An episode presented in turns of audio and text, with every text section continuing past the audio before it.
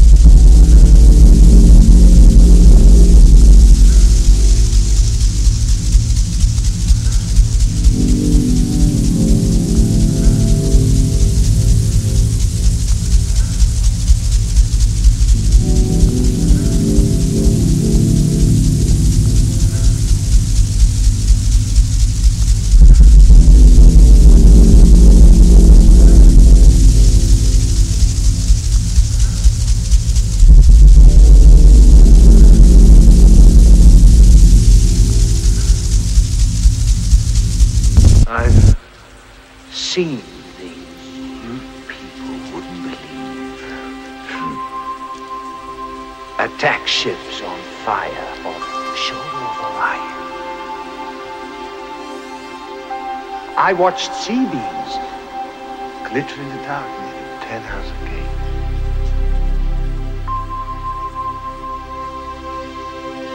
All those moments will be lost in time. Like